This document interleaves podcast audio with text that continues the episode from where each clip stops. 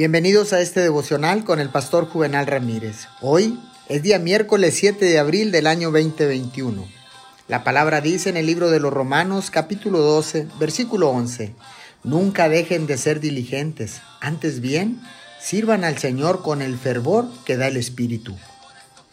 Dios mismo es todo fuego y su iglesia, si ha de ser como Él, debe ser igual. Dios espera ser representado por una iglesia fervorosa.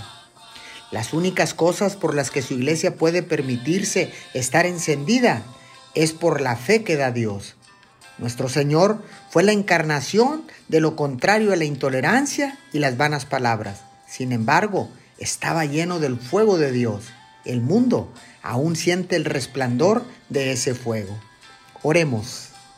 Amado Dios, Quiero ser parte de una iglesia encendida para ti.